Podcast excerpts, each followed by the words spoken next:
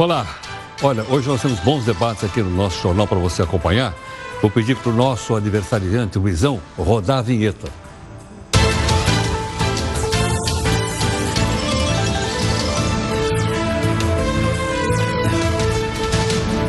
Bom, vamos falar então aqui do nosso anti-herói. Antes eu queria mostrar para você, né?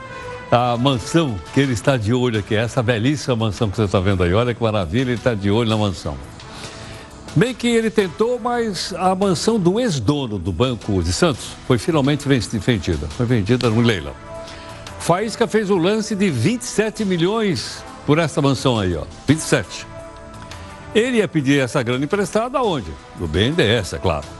Ocorre que um rival comprou o imóvel por 27 milhões e meio de reais. Isso que você está vendo aí, ó.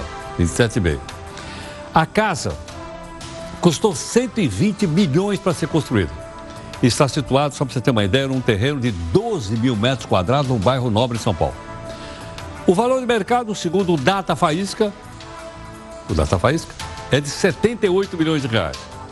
Esse banco, tal do Banco Santos, deu um prejuízo na praça de 3 bilhões de reais.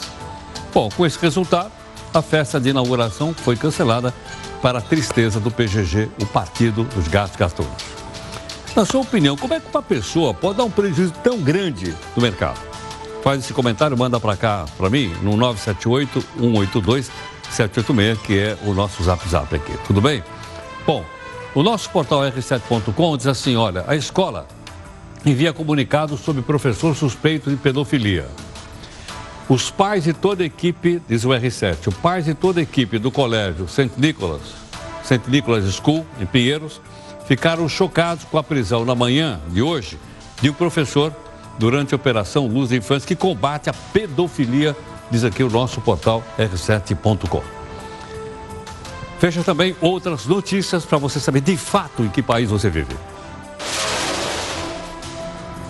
O coronavírus joga o dólar a R$ 4,36. A Justiça do Trabalho propõe negociação com petroleiros se eles suspenderem a greve. O metrô do Recife volta a funcionar depois de mais de 14 horas de paralisação. Lava Jato denuncia ex-senadores Romero Jucá, Valdir Rau e Sérgio Machado Transpetro por lavagem de dinheiro e corrupção.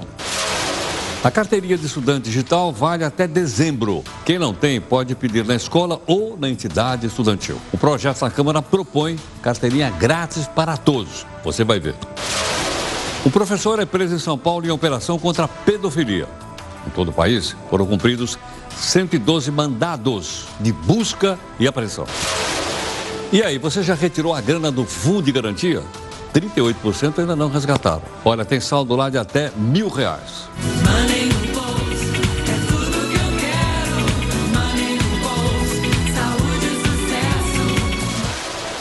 O Senado vota projeto que obriga detento a pagar as despesas pela sua permanência na prisão.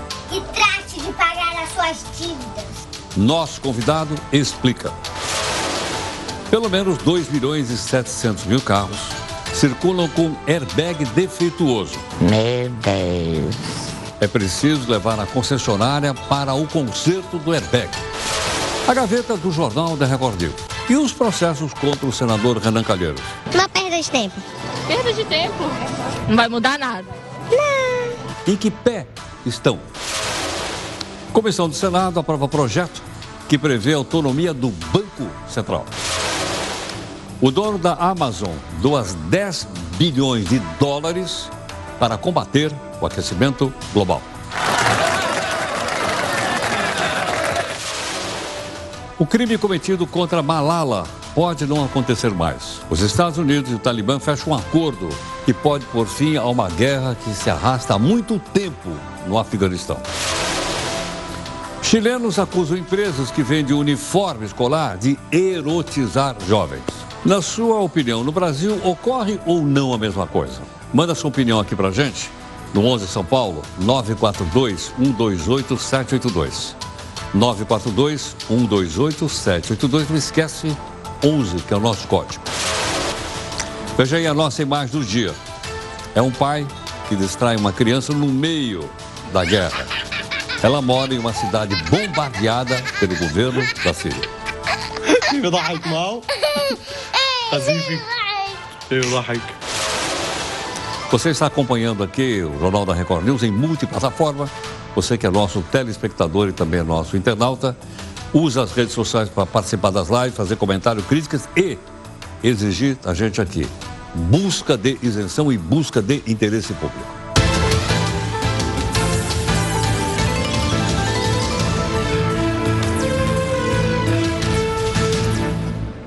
Olha, a nossa primeira live aqui é às 8 horas da noite, que tem a nossa reunião de pauta, com a participação da nossa equipe.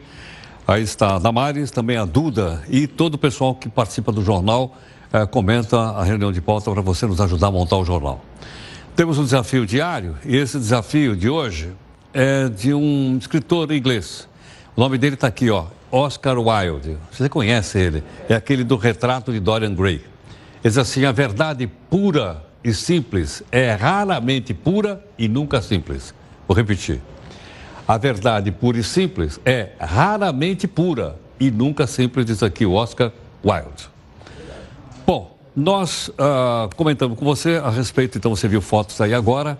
ah, do Chile, as pessoas estão discutindo, dizendo que os uniformes eh, erotizam muito os jovens ah, ainda de uma idade de adolescente.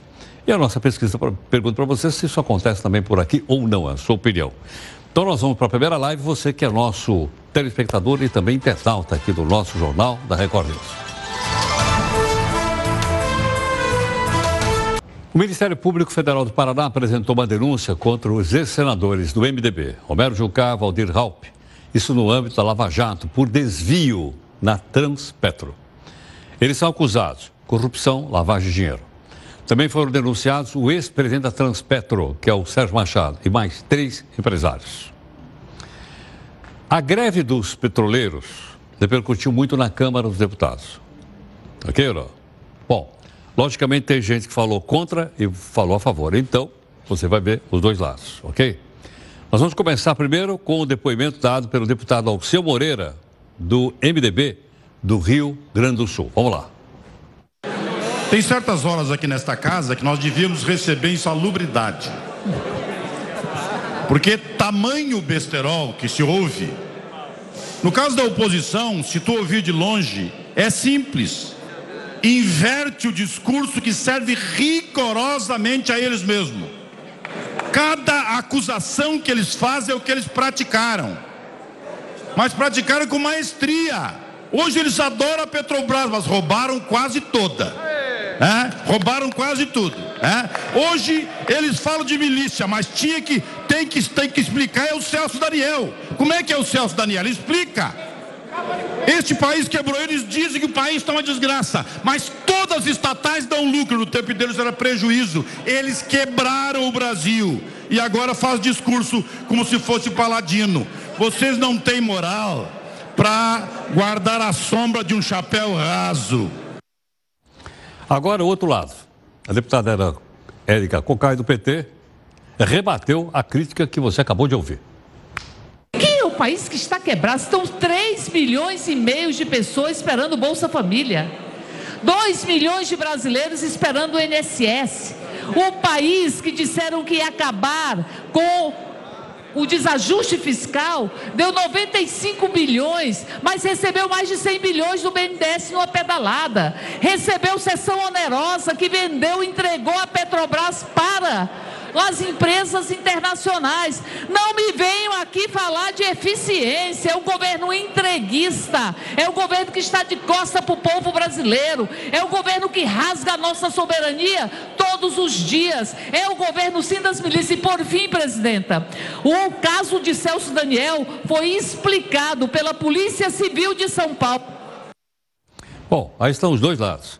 Alguns deputados estão, estão vestidos de, de- com essa roupa laranja, porque eles estão. É a roupa, logicamente, que o sindicato dos petroleiros veste. A defesa da greve continuou movimentando bastante. Está vendo um lado, está vendo o outro lado. Mas não esteve presente só no discurso, não. Dá uma olhadinha aqui. Eu estranho muitas vezes que militares não estão se posicionando fortemente em defesa da soberania. Porque os petroleiros estão lá sim contra as demissões, contra a destruição da Fafem, mas eles estão defendendo a soberania e a Petrobras. Fico feliz quando os caminhoneiros acordam e veem que é necessário lutar porque hoje preços do diesel, gás de cozinha, gasolina estão nas nuvens, na hora da morte. Mas essa é a opção do governo Bolsonaro: destruir a Petrobras, demissões de massas. Por isso, neste momento, todos nós estamos petroleiros. Agora, o outro lado. Mas esse traje, no final das contas, ah, acabou dando motivo até para uma discussão maior. Dá uma olhada. Tenho visto deputados do PT com a jaqueta laranja da Petrobras. A última vez que eu vi alguém com a jaqueta laranja da Petrobras do PT foi a Dilma Rousseff. Isso é mau agouro. Roubaram como a Petrobras como nunca. Fizeram tudo o que podiam para destruir a empresa. E hoje vem aqui usar o laranja de novo para dizer que estão ajudando os petroleiros. É uma vergonha esse PT. Bom, aí estão os dois lados. Agora você tira as conclusões que você acha que deve tirar. Tudo bem? O Senado está para votar um projeto que estabelece que os presos vão ter que pagar ou devolver ao Estado os gastos com o período que eles ficarem para a prisão. Nós vamos dar mais detalhes desse projeto. Quem está conosco gentilmente é o relator do projeto, o senador Alessandro Vieira, do Cidadania do Sergipe.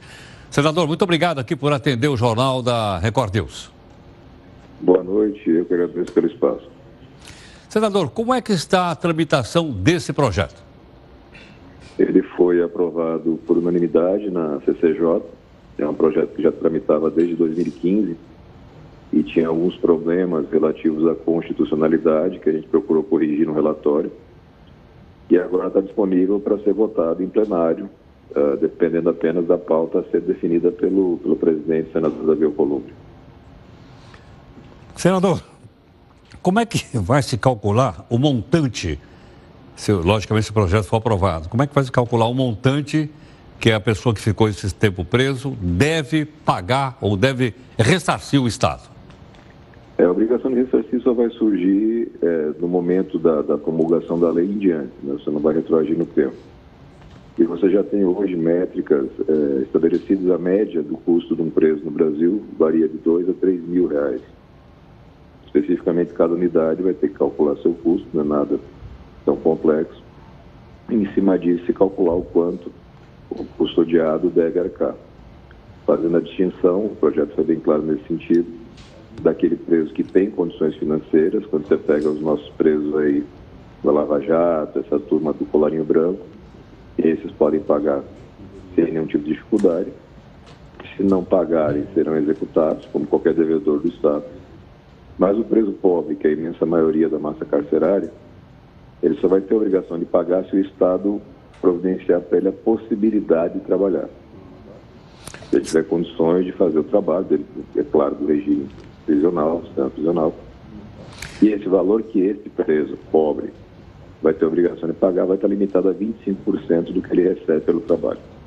Então você não afeta a, a subsistência da família, você não tem o trabalho forçado, que é proibido pela nossa Constituição, mas você cria uma cultura de responsabilidade. Você não comete crime, é, tem que arcar com as consequências disso, inclusive o custo da custódia.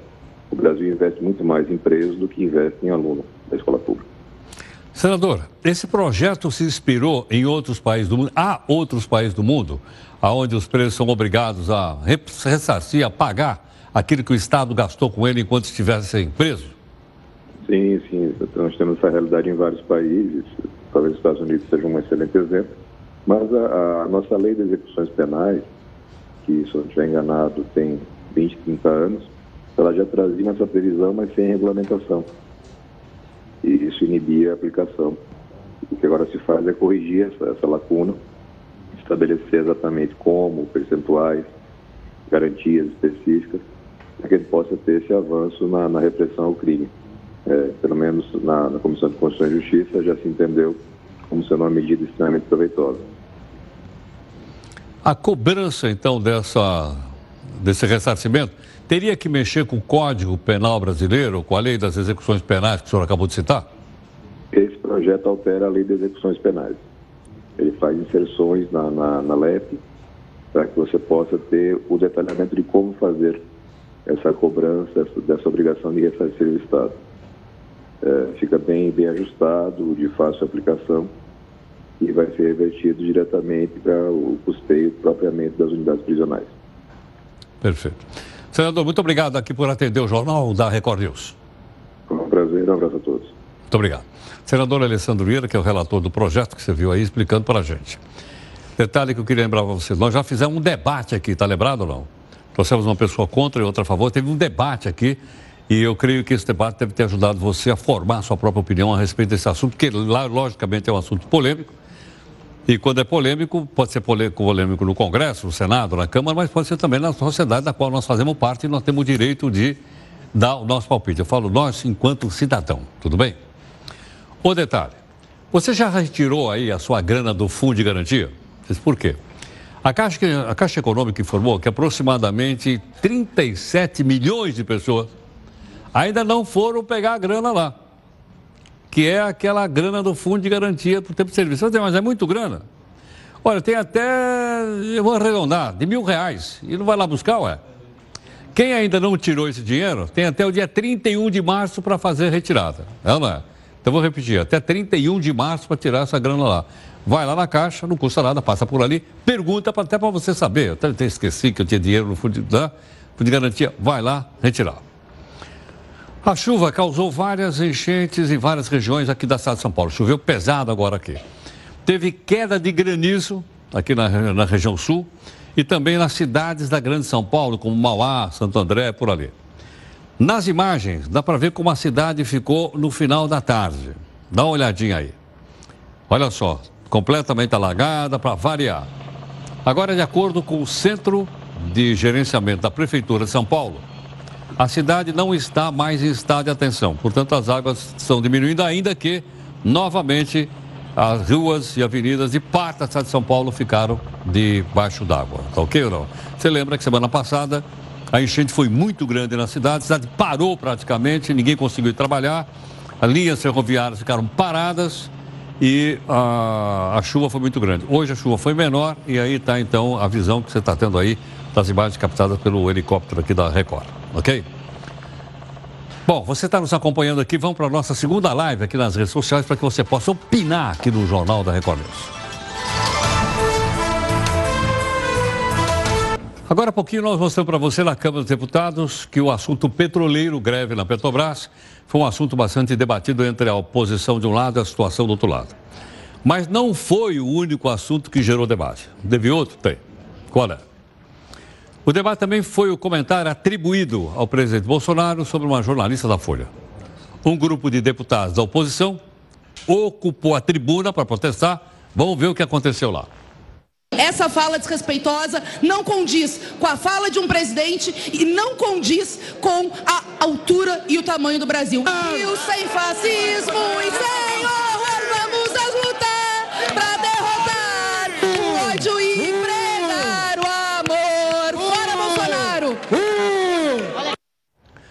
Bom, claro que não ficou por aí. Você vai ver o outro lado. O deputado Eduardo Bolsonaro convocou outras deputadas e ocuparam a mesma tribuna. Vamos lá.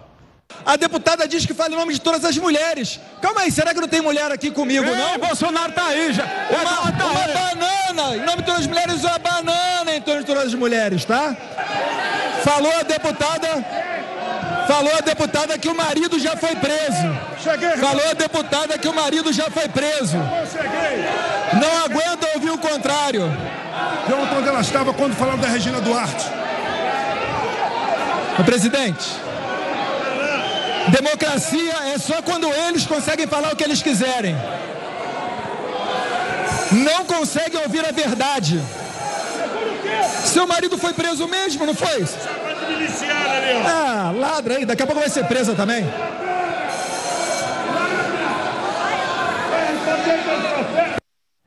Mas tudo isso aconteceu já, tá? Deu na Câmara dos Deputados, aconteceu.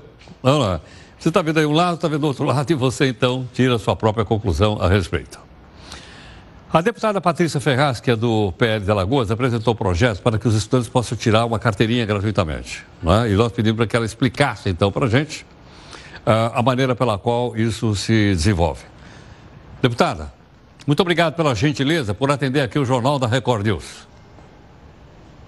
Eu que agradeço o contato. Ah, Antes, deputada, nós mostramos aí, foi animada a tarde na Câmara dos Deputados hoje, hein? Pois é, hoje teve uma confusão aqui na Câmara. Esses dias teve uma outra também na PEC da prisão em segunda instância. É, eu, nós, De vez em quando mostramos. tem aqui. Nós mostramos. Deputado, como é que é então o projeto para essa carteirinha grátis ah, para os estudantes? Sim, a MP do governo caducou e nós protocolamos um projeto de lei para garantir a todos os estudantes a gratuidade na carteirinha. E o nosso projeto permite que tanto a Uni quanto a UBS continue emitindo as carteirinhas. Só que elas cobram uma taxa de 35 reais. E o MEC também poderá emitir essa carteirinha, mas gratuitamente para os estudantes. Os estudantes, eles terão total liberdade para escolher de onde eles querem a carteirinha. Se é pela Uni e pela UBS cobrando 35 reais, ou se é pelo Ministério a preço zero.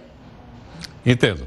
Quer dizer, aí então ah, depende do estudante escolher a origem da carteirinha que ele te- quer ter, é isso? Sim, sim, sim. Ele terá essa opção de escolher a carteirinha da Uni, da UBS ou do Ministério da Educação. Agora, elas seriam também digitais, como estava sendo proposto inicialmente, ou como funcionou até agora? Sim. Sim, teria esses dois modelos, tanto a carteirinha física, que tem uma validade até o dia 31 de março do ano subsequente, ou ela pode ser digital. E a digital ela tem validade até o período que o estudante estiver naquela, naquela instituição de ensino. Bom, a chamada carteirinha digital que o governo, que o Ministério da Educação emitiu, ela terminou no domingo. Agora, quem tirou essa carteirinha perdeu a validade? Pois é, isso é uma questão. Já que a MP caducou, no meu entendimento, essa carteirinha não tem validade. Ok, Porque a MP valeu até no domingo. sei. Mas quem já tirou a carteirinha, está de posse dela, como é que eu faço? Eu tenho que tirar outra? Pois é, eis a questão. A MP não tem mais validade. Aí a gente vai ter que entrar com uma ação para discutir isso, porque na MP não tem esse ponto que discute. Entendo. Agora, como é que as entidades estudanti- estudantis, especialmente a Uni e a, e a UBS, receberam o seu projeto? Acredito que eles vão ser contra, porque a gente está tentando quebrar esse monopólio das carteirinhas. Eu creio que os estudantes vão preferir emitir a carteirinha digital pelo site do Ministério da Educação a preço zero do que pagar 35 reais para ter uma carteirinha. Entendo. O projeto está em que Mas o fase? que a gente está fazendo aqui é favorecer todos os estudantes do Brasil. É poder, por exemplo, com 35 reais, um estudante consegue ir a uma sessão de cinema, levar sua namorada, comprar uma pipoca, e já é um dinheiro que ele economiza para poder ir em algum evento cultural. Em que fase está o projeto de sua autoria? Nós protocolamos o projeto ontem, ontem à noite. As comissões elas serão instaladas aqui na Câmara após o Carnaval. Depois, eh, esse projeto vai para a comissão. Na comissão, ele vai ser relatado, aprovado na comissão, ele vai para plenário, onde vai ser apreciado por todos os deputados. E aí eu peço a todos os estudantes do Brasil que pressionem seus deputados, que sejam favoráveis ao nosso projeto de lei, porque é um benefício gratuito para todos os estudantes do Brasil. Então a gente tem que fazer aí uma força-tarefa nas nossas redes sociais, divulgando esse projeto e pedindo que os deputados de todos os estados sejam a favor, porque é um benefício concedido a todos os estudantes e que vai ser de uma forma gratuita. Perfeito. Deputado, muito obrigado por atender aqui o Jornal da Record News. Eu que te agradeço, nós estamos às ordens. Precisando é só entrar em contato. Então, um abraço a todos, uma boa noite. Compartilhem o nosso projeto que vai ajudar muitas pessoas pelo Brasil. Muito obrigada. Eu que agradeço. Conosco a deputada Patrícia Ferraz, que é do PL de Alagoas, que apresentou o projeto ontem à noite, como você viu, e agora o projeto deve tramitar ou não, mas aí também vai depender de um- uma conversa sua com o seu representante lá, favorável ou contrário. Isso então, a, a responsabilidade aqui é portanto, se você já entendeu como é que funciona. Se é bom, se é ruim, você avalia, tudo bem? Bom, agora nós temos aqui um alerta. Um defeito num airbag pode afetar quase 3 milhões de carros de marcas diferentes. Esse defeito no sistema de airbag provocou inclusive a morte de um motorista no Rio de Janeiro no final do mês passado. Todos os veículos que tenham equipamentos com um ou mais airbags fabricados pela empresa Takata, empresa Takata, está escrito lá, você deve procurar então a concessionária da fábrica, que o modelo que você tem, e perguntar se é necessário ou não trocar. Geralmente é necessário trocar por questão de segurança. A justiça determinou também o fim das torcidas organizadas. Onde? No Recife. Foram afetadas pela decisão a torcida jovem do esporte, a outra chamada Inferno Coral e a Fanáutico. É importante lembrar que há duas semanas, membros das torcidas organizadas do esporte causaram um tumulto durante um evento em comemoração de 106 anos da fundação do Santa Cruz, time rival. A justiça também determinou que cada torcida pague 10% dos honorários do advogado no valor da causa. A decisão é uma consequência de duas ações movidas pelo Ministério Público de Pernambuco. E, portanto, eles ganharam a ação e eles vão ter que pagar o valor da causa. Tudo bem? Bom, nós estamos então na multiplataforma. Nós vamos para a nossa terceira live aqui no jornal e você opina, logicamente, você que é nosso telespectador e internauta. Tudo bem? Vamos lá. Olha, uma decisão da Justiça de Manaus mandou uma advogada retirar das redes sociais um vídeo no qual ela criticava o juiz. O que ela disse? Ela disse que o juiz não estava no fórum. Entre os desabafos, a advogada postou dizendo o seguinte: é uma hora da tarde e o magistrado não está mais no fórum. E completou: magistrado trabalha a hora que quer e quando quer. O advogado que se vire, que vai despachar com o Papa. Foi o que ela falou, não fui eu.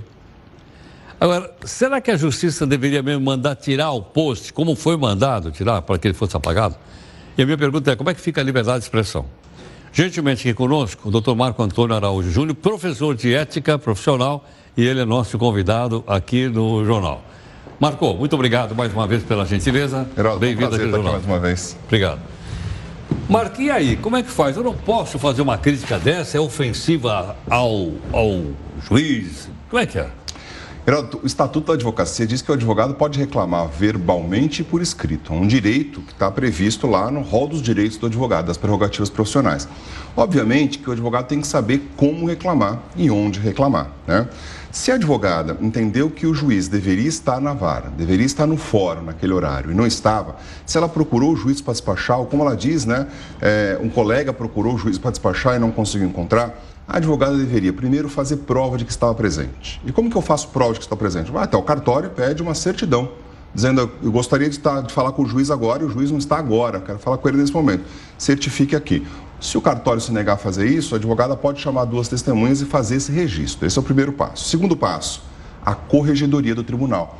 A Corregedoria do Tribunal é o órgão que cuida de avaliar as questões administrativas do juiz e vai verificar se o juiz cometeu ou não cometeu infração estando ausente naquela data.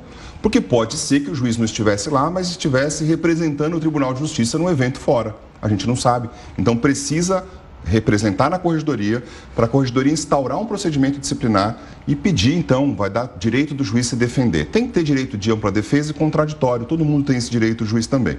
E o terceiro é o CNJ. Né? O CNJ cuida exatamente. O Conselho Nacional de Justiça. Conselho Nacional de Justiça. Ele cuida exatamente de questões como essa, Heródoto, e ele vai avaliar, avaliar se houve ou não houve uma infração por parte do magistrado.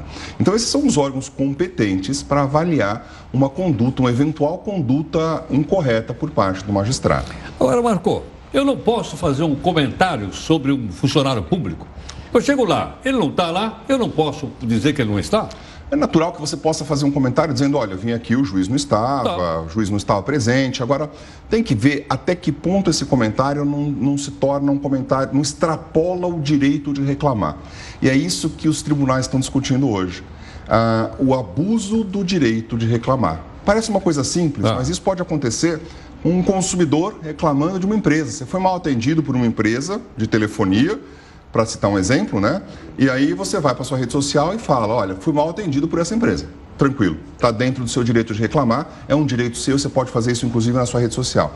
Agora você não pode falar, fui mal atendido pela empresa, aliás, a pessoa que me atendeu era uma incompetente, era é, gorda, era magra, era isso, era aquilo, ou seja, xingar a pessoa, ofender a pessoa, aí extrapola. Não, tudo bem, você sai do seu direito Mas no de reclamar, caso aí, não, ela, ela extrapolou? Dizer simplesmente que o juiz não estava lá no fórum? É difícil avaliar o caso concreto sem Ah. ter acesso aos autos, né? Pela, pelo que a notícia diz, não me parece que houve, não, extrapolou o direito de reclamar. Me parece que não, não houve. Mas é difícil avaliar um caso concreto sem ter acesso aos autos.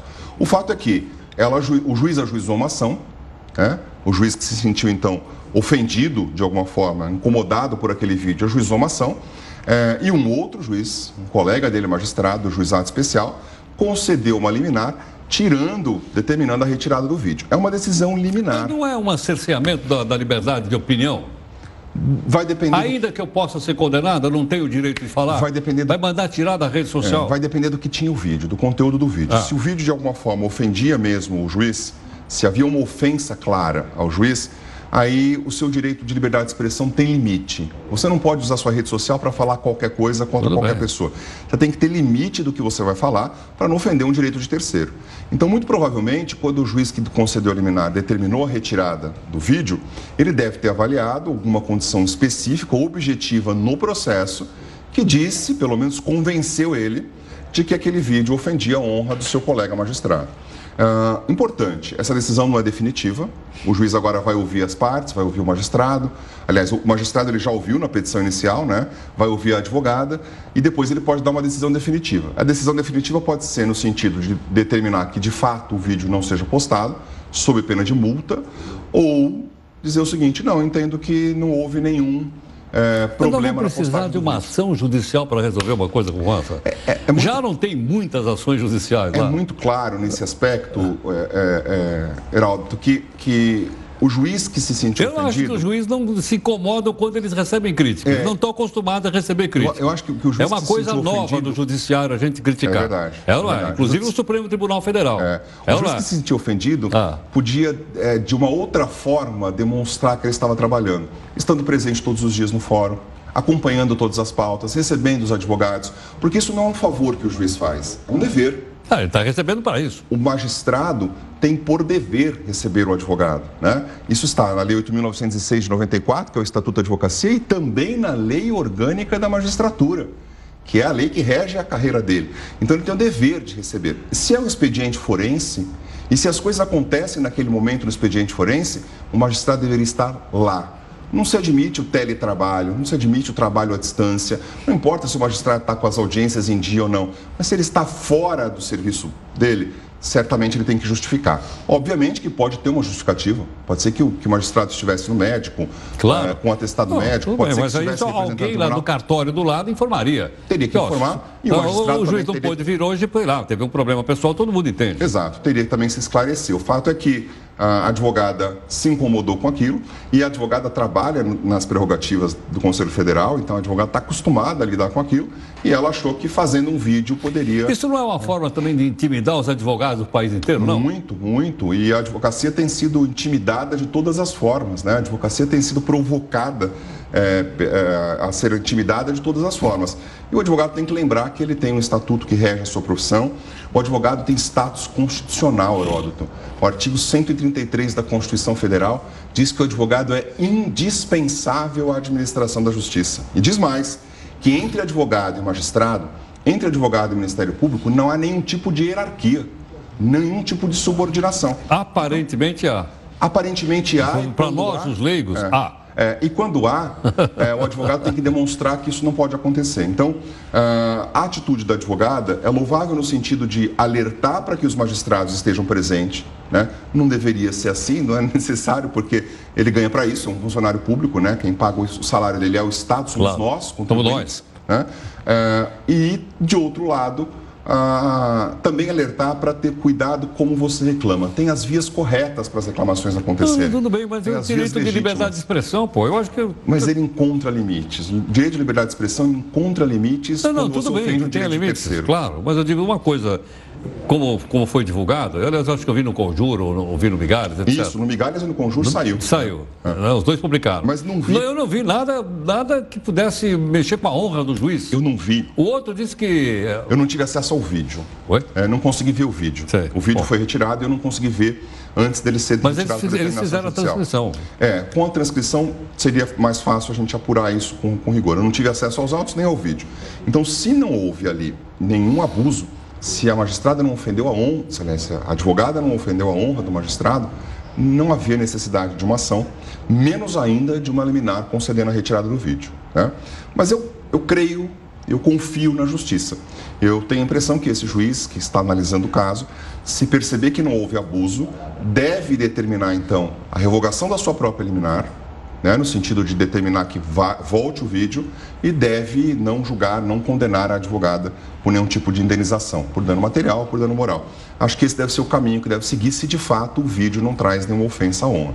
Mas é importante passar a mensagem de que a rede social, embora seja sua e tenha liberdade de expressão, encontra alguns limites nessa liberdade de expressão que não é, não pode ofender o outro, Lógico, nem não caluniar. pode caluniar, Claro. não pode difamar. Claro. É, então, é, esses crimes são praticados no mundo real e também são praticados no mundo virtual. né? Eu não vi até agora nenhuma manifestação da Ordem dos Advogados do Brasil. Também não vi, também não vi. É, esse é um caso típico que tem que ser avaliado, inclusive, no, no sentido de um desagravo público, né? Porque de alguma forma isso é, é uma ofensa contra o advogado no exercício da atividade profissional. É, um desagravo é um procedimento dentro da OAB, então ele deve ser instaurado, tem direito de defesa, então pode ser que esse procedimento esteja em andamento. Não vi nenhuma manifestação nesse sentido, mas pode ser.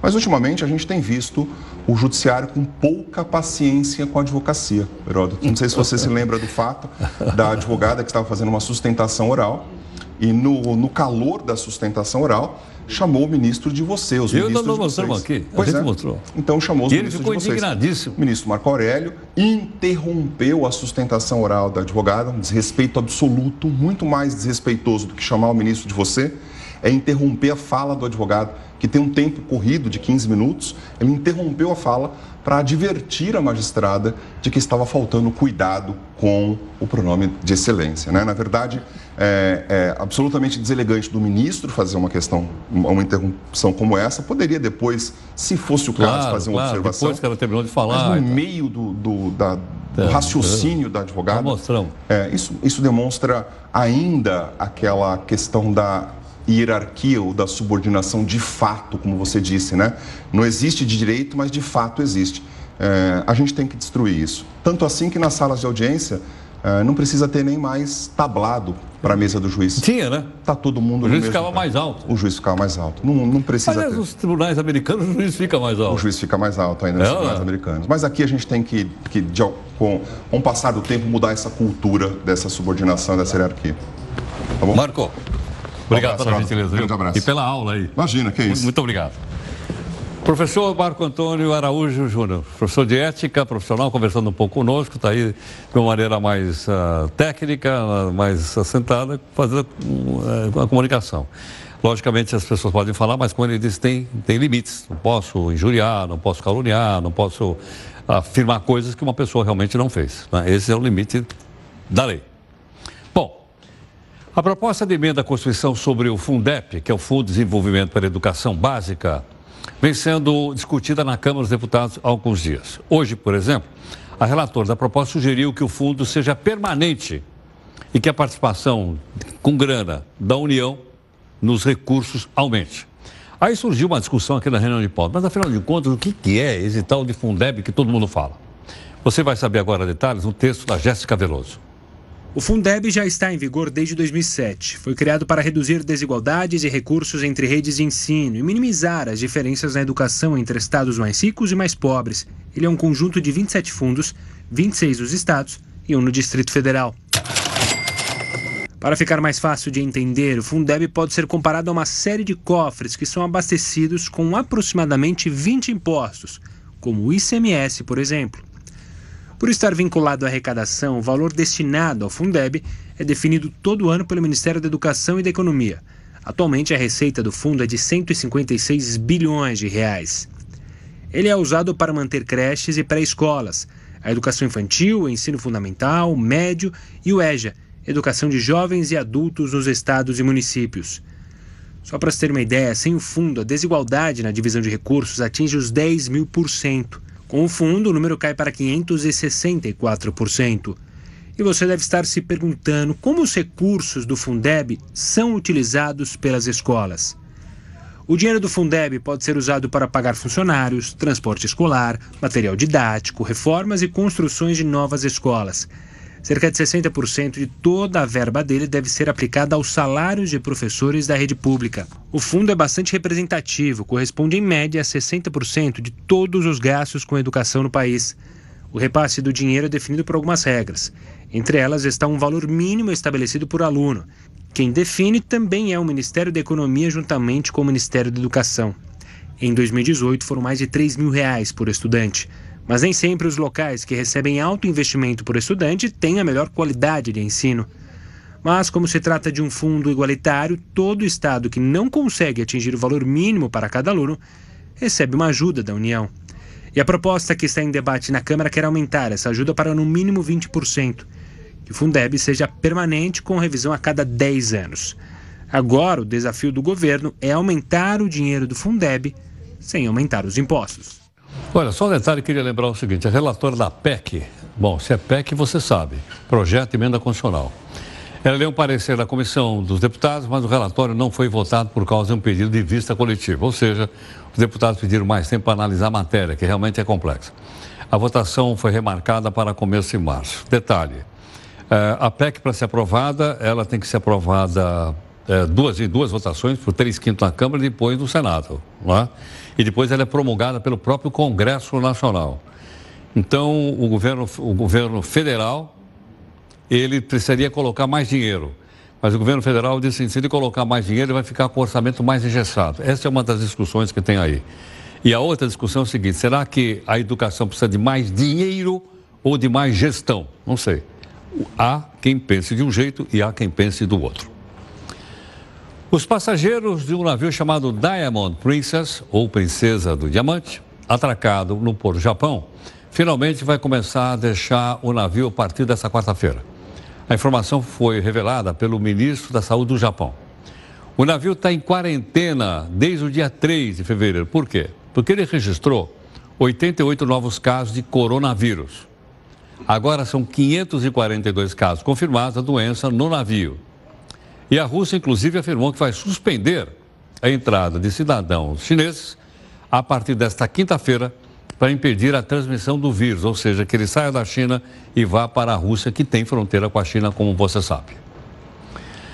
A Companhia Estadual de Águas e Esgotos do Rio de Janeiro, também conhecida como SEDAI, foi multada em mais de 5 milhões e meio de reais por causa do incêndio do Museu Nacional do Rio de Janeiro. A SEDAI foi acusada de falha na prestação de serviço e falta d'água para abastecer os hidrantes do museu, ou pelo menos em torno do museu. Você está lembrada? Qual é ele aí, olha? Foi um desastre nacional. Isso aí aconteceu em setembro do, do, do ano passado. Oh, perdão, setembro de 18. A SEDAI informou que vai tomar providências cabíveis após ser notificadas. Em suma, a pergunta que não quer calar, amanhã nós vamos colocar aqui na nossa na nossa gaveta do Jornal da Record News. E a reconstrução desse museu, como é que está? Olha só, foi tudo destruído. E aí? Ninguém falou mais nada. Então amanhã nós vamos lembrar aqui, né, na abertura do jornal, naquela gaveta que nós temos para saber por que é que ninguém ainda se habilitou a dizer quando é que o museu vai ser totalmente recuperado e tem as suas portas abertas para que a população possa, né, possa voltar a usufruir do museu.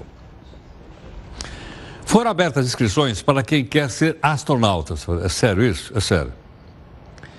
Aliás, a NASA tem dois projetos. Um é para mandar o pessoal para Marte. Esse aí é viagem só de ida, ninguém sabe se o pessoal vai voltar. A outra não é para ir para Marte, é para ir para a Lua. Você está brincando? Estou falando sério. A NASA está em busca de candidatos. Mas aí a pergunta que o pessoal fez aqui. O salário é atrativo e brincando. Tem vale refeição? Tem vale transporte? Tem décimo terceiro? Não sei. Acompanhe aqui no texto da Jéssica Veloso. Você já pensou em ser um astronauta quando criança? Muitas delas sonham em desbravar a Lua. E agora existe uma oportunidade. A NASA quer levar algumas pessoas para uma missão na Lua. A viagem está prevista para 2024. A primeira ida do homem à Lua foi em julho de 1969, faz mais de 50 anos. Dessa vez, a NASA quer levar uma mulher. Vai ser a primeira a pisar na Lua. Mas não pense que é tão simples assim. Existe um processo seletivo, assim como em qualquer outra vaga de emprego. O processo vai abrir no mês que vem e tem regras. Os requisitos básicos são ter no mínimo 1,80 de altura, estar acostumado a andar de foguete, comer pouco e não ser tão apegado à família. Calma, isso é só uma brincadeira. Brincadeiras à parte, como a NASA é uma agência federal americana, eles só querem levar para a Lua cidadãos americanos. E se você acha esse requisito difícil, preste atenção nesse aqui. Só pode ser astronauta quem tiver formação acadêmica. O Heródoto já estava todo animado. Mas, de acordo com a NASA, os novos talentos precisam ter mestrado ou doutorado em engenharia, ciências biológicas, da computação ou física, ou ser mestre em matemática ou medicina. Para completar os pré-requisitos, é necessário que o candidato já tenha dois anos de experiência nessas áreas e, no mínimo, mil horas de voo como piloto. Se o seu currículo preencher todas essas exigências, basta fazer uma inscrição online e depois um exame físico. Se tudo der certo e você for escolhido, fica dois anos em treinamento e já está pronto. Segue rumo à lua.